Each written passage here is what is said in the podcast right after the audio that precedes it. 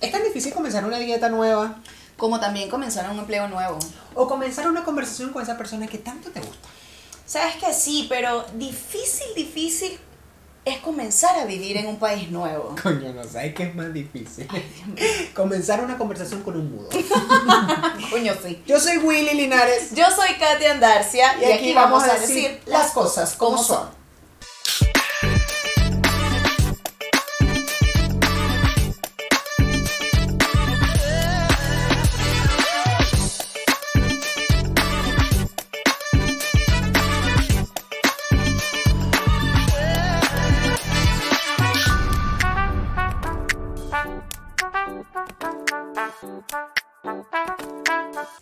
¿Sabes que yo cuando comencé a vivir solo fue un gran choque para mí de realidad? Ya. Porque me di cuenta de que, bueno, eh, a pesar de que era un gran logro para mí vivir solo, me di cuenta que me estaba convirtiendo en el protagonista de mis responsabilidades. Claro. El vivir solo te enseña muchas cosas y te das Sí. cuenta de que no estabas preparado para la vida.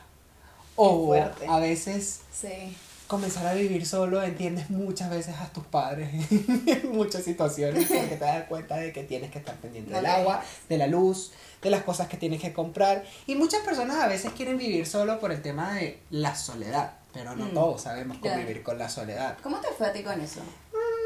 Digamos que bien, al principio fue difícil porque es difícil a veces ver una película y estar solo así. Que nadie te abraza una película de miedo, ¿sabes? Estar que Y en invierno como que te pega más también. El solo pensar levantarte de la cama, pisar y que esté frío. Ay, apágame la luz. Para que porfa, tráeme un vasito de agua. Eso a veces hace falta, en cierto, en cierta parte sí. Pero emocionalmente hablando, ¿cómo te pegó el tema de la soledad? Mucho, mucho, para muchas cosas. Por ejemplo, el, el año pasado en mi cumpleaños lo pasé solo, en casa. Ya. Con una torta, Heavy. solo. Sí, complicado. solo. Pero vivir solo, más que nada, es el miedo a hacerlo, el miedo a comenzar a vivir solo, complicado, pero después te acostumbras y, el- y aprendes Claro. mucho de ti. Te toca El acostumbrarte. vivir además. solo te enseña muchas cosas, te enseña a conocerte más a ti, a aceptarte más a ti y ya después aprendes a estar solo. Y, amas, llegas a un punto Sí. en el que amas estar solo. Mira, por ejemplo, eso a mí me pegó mucho, más que el tema de la soledad, digamos, yo creo que fue un poco más allá, claro, porque tú de joven, que era lo que mencionabas anteriormente, cuando vives en la casa de tus padres, sabes, como que quieres irte de tu casa porque qué ladilla, ay, tus papás vienen y te dicen, cuando tú tengas tu casa, tú haces lo que te dé la gana, pero mientras vivas en este techo, y tú, coño, qué ladilla, Me quiero ¿sabes? Me quiero ir. Pero sí, obviamente por lo menos a la mayoría de las personas le ha pasado esto que nos hemos visto obligados a vivir solos por temas migratorios. Claro. Que eso lo conversaremos más adelante. Pero a mí particularmente, de verdad te digo, gente del mundo, yo quiero que ustedes lo sepan. La gente que me conoce lo sabe, pero los que no, yo se los voy a decir sin que me quede nada por dentro. A mí lo que más me pegó de vivir sola fue cocinar. Uh, Te digo de verdad, es que yo detesto con la vida cocinar. detestas cocinar, pero te gusta comer rico. No, a mí me encanta comer rico. Me fascina. O sea- Poco contradictorio, bueno, pero es que uno también compra comida, uno sabe, de repente. ¿Ves? Pero me costó más que nada eso. Me costó mucho el tema de la cocina. Ahí también digo yo eso de que vivir solo, eh, por esa parte también es complicado, porque después me tocó compartir y cocinar para otra persona sí me nace, o sea, ¿En como que me da más, pero cocinar para mí solo, mm, A mí no me gusta cocinar ni para mí ni para nadie. La verdad de las cosas, eh, fue como que lo que más me pegó, te digo Sí, honestamente. comida rápida, claro. Y lo que me siendo súper religio también, que era lo que mencionabas tú anteriormente, el tema de las responsabilidades, o sea, por lo menos en Venezuela uno no pagaba arriendo, Exacto. uno pagaba, o sea, ayudabas, digamos, con el tema de la casa, aportabas, digamos, algo, pero no era algo tu responsabilidad total. Entonces, es, es como distribuyo.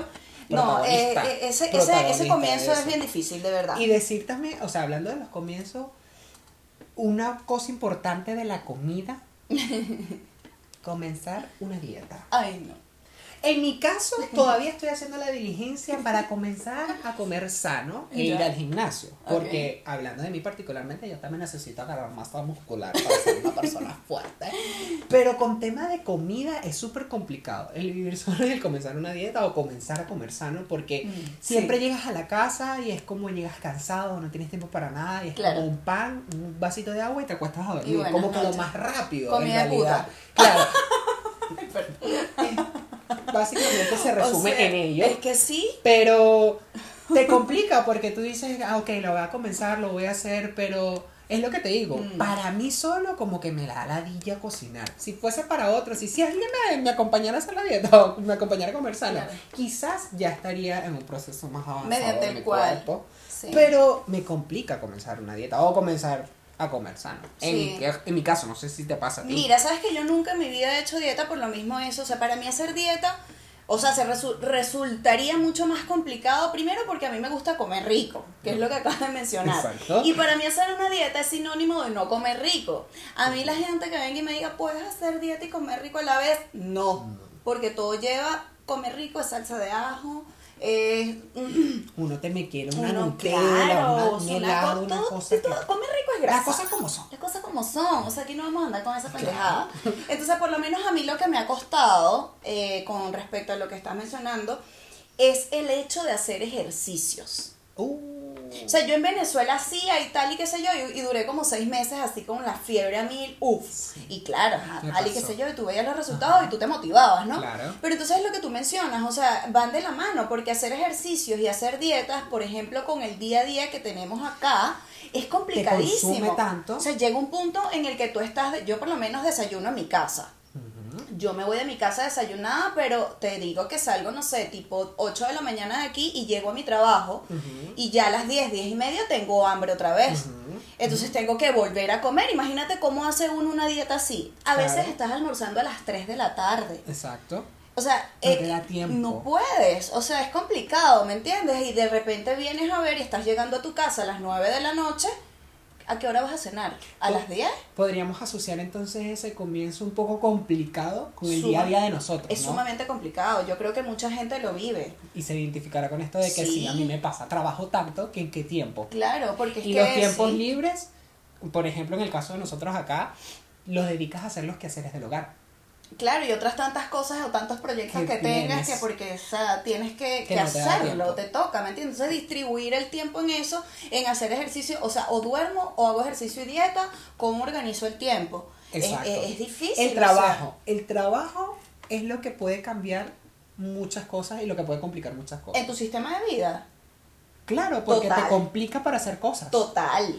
Y también, Total. hablando de lo mismo, el comenzar un trabajo nuevo también puede traer complicaciones o puede ser difícil al principio. Por ejemplo, en nuestro caso, nosotros los venezolanos o los extranjeros como tal, Mm. siempre comenzamos, o sea, en los inicios tenemos muchos trabajos. Ese es otro tema que mencionaremos después con respecto a la migración. Pasamos por cualquier cantidad de empleos. Pero se nos complica mucho comenzar un trabajo porque siempre tienes que estar al tanto de muchas cosas. Empezando por el tema legal. Exacto. Que no se sabe cómo es. O sea, no es que no sepas, sino que eres desconocido del tema. No eres tan. A ver, no todos nacimos sabiendo todo, no somos sabiendo Correcto. todo. Pero se nos complica mucho y también conocer el territorio, como saber a dónde llegas, es como comenzar la escuela, ¿no? ¿No te pasa? Totalmente. O sea, sabes que sí. A veces ese ejemplo nosotros lo decimos, esto de verdad es un mensaje para el mundo.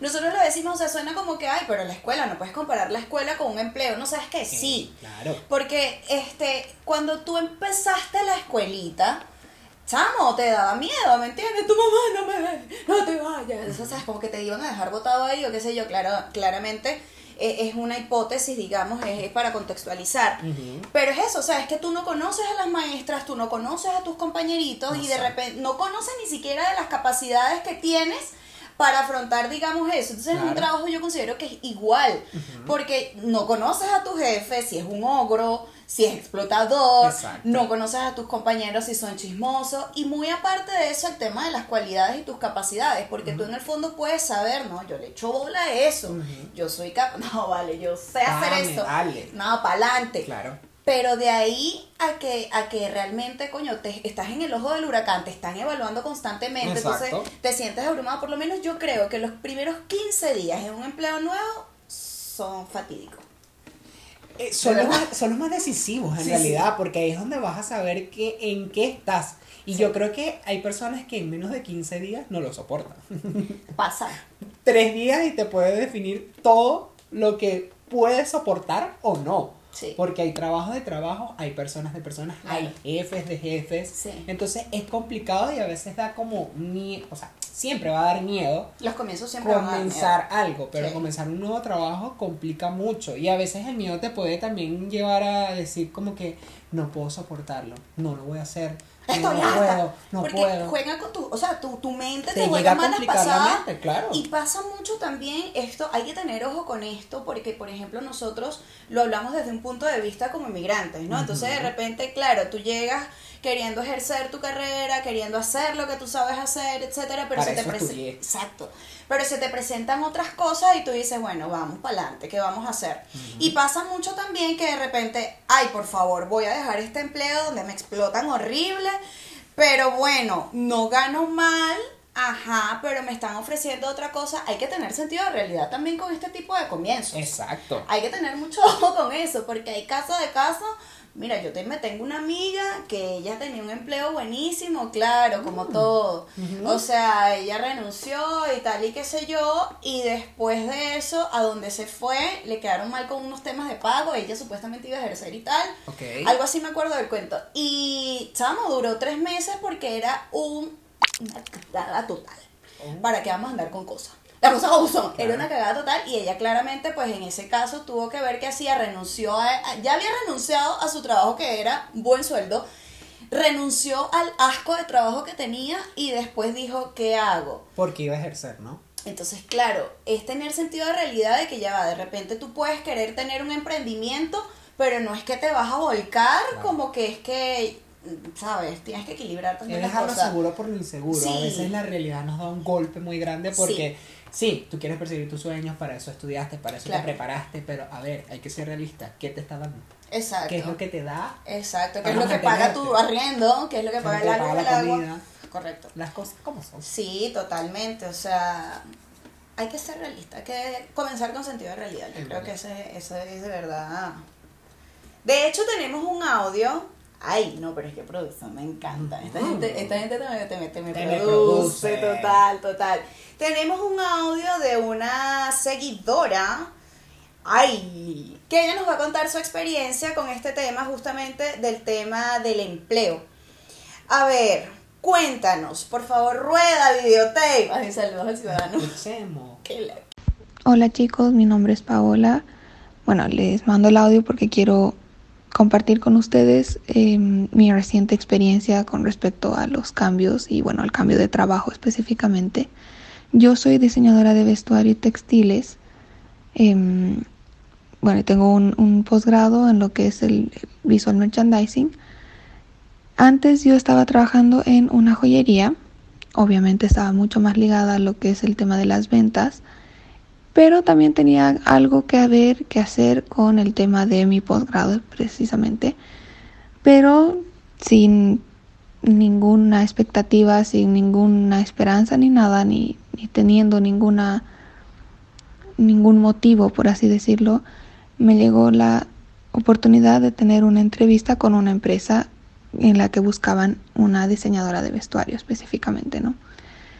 Obviamente yo acepté, tomé la entrevista, maravilloso, o sea, yo vengo buscando trabajar en mi área hace muchos años y bueno, tengo la entrevista, eh, creo que la persona que me entrevistó quedó como contenta conmigo, que si yo me, me pidió que, que si podía partir al día siguiente de la entrevista.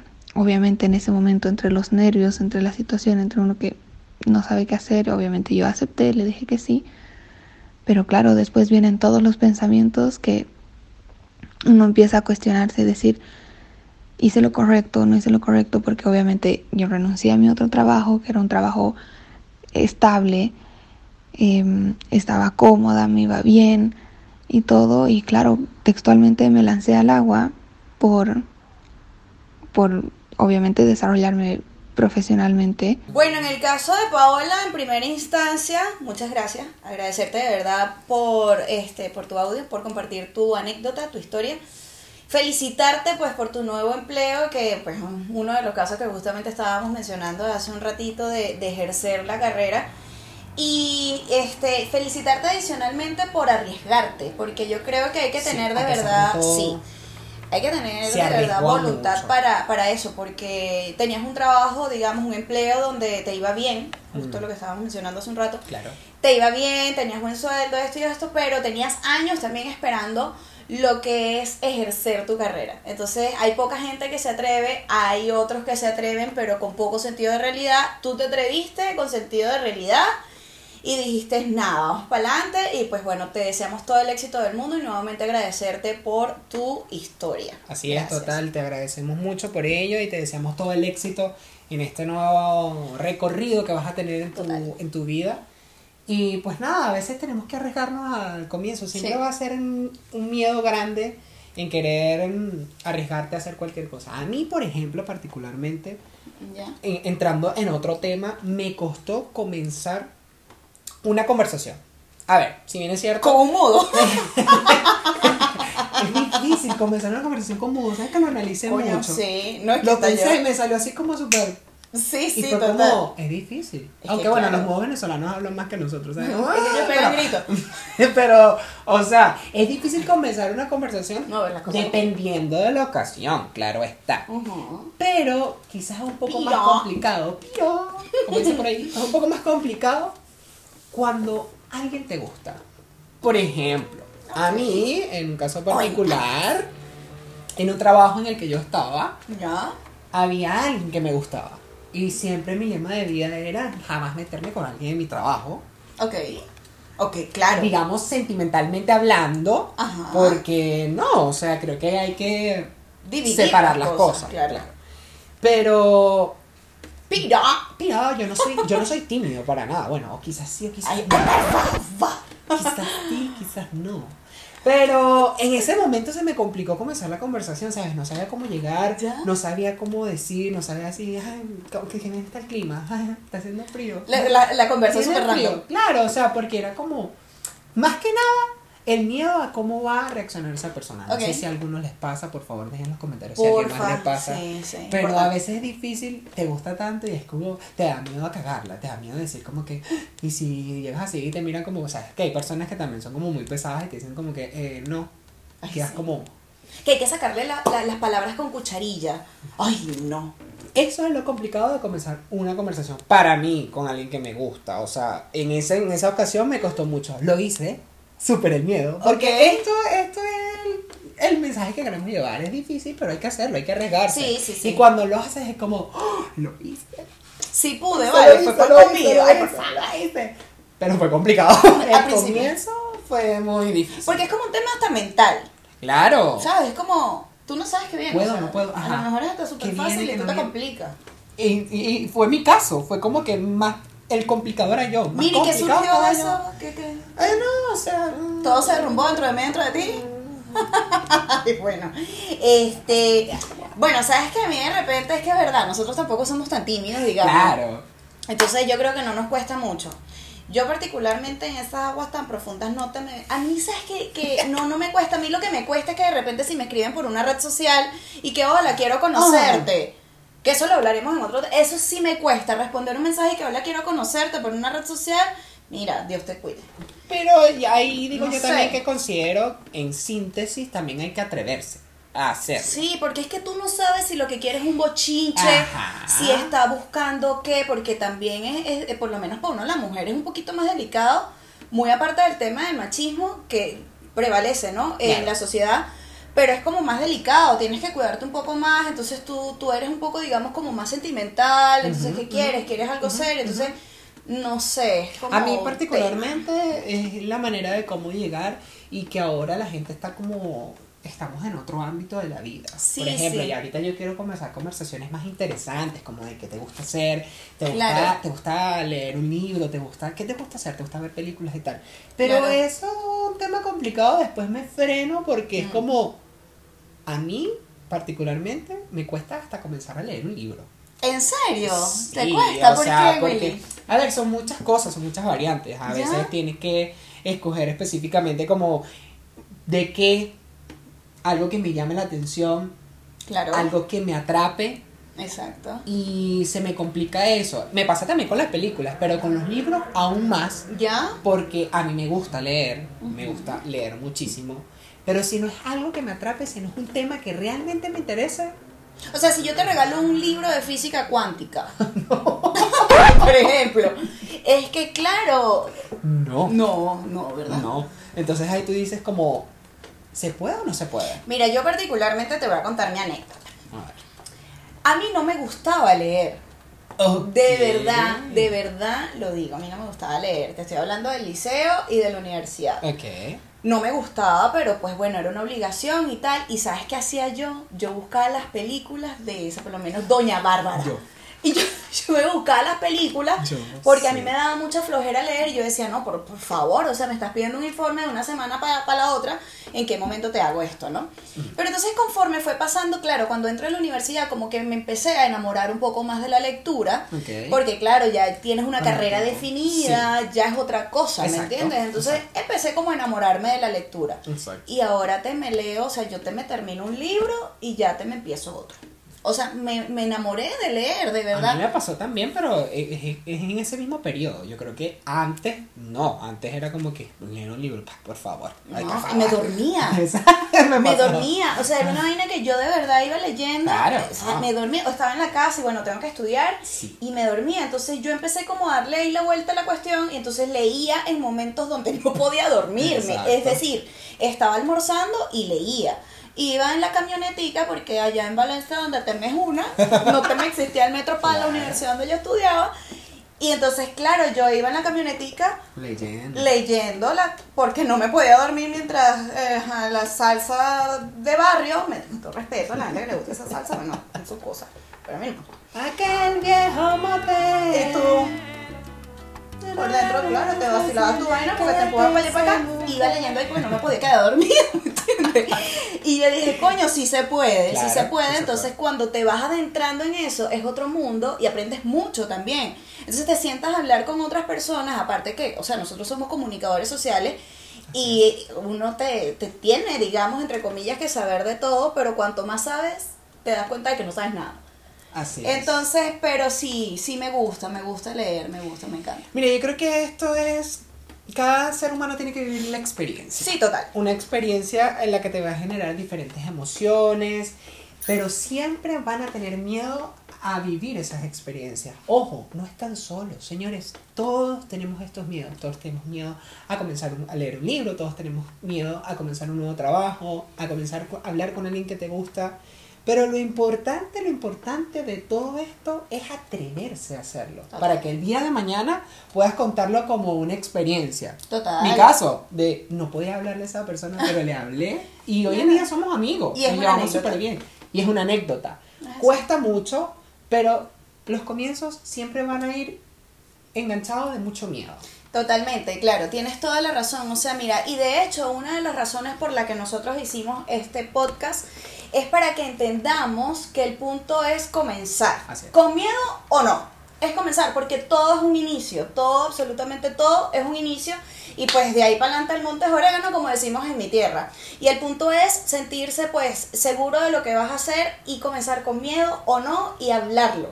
¿Sabes qué? Me da miedo hacer esto, pero coño, dale que tú puedes. Hablarlo, porque si te quedas con eso, no vas a hacer nada, absolutamente nada. Comenzar, con miedo o no.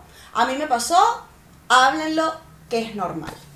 Amiga, comenzamos este podcast. Nos costó, teníamos miedo. Demasiado. Teníamos demasiado, miedo. pero nos atrevemos.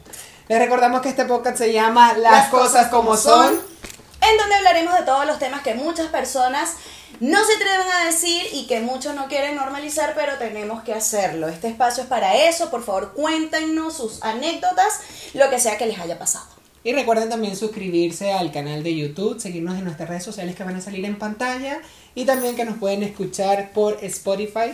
Esperemos que este contenido les encante, nos acompañen y que en cada capítulo disfruten de esta conversa con siempre un tono de realidad. Siempre, siempre hay que ser muy realista. Yo soy Katy Andarcia. Yo soy Winnie Linares y nos veremos en otra oportunidad y nos escuchamos. Chao, chao.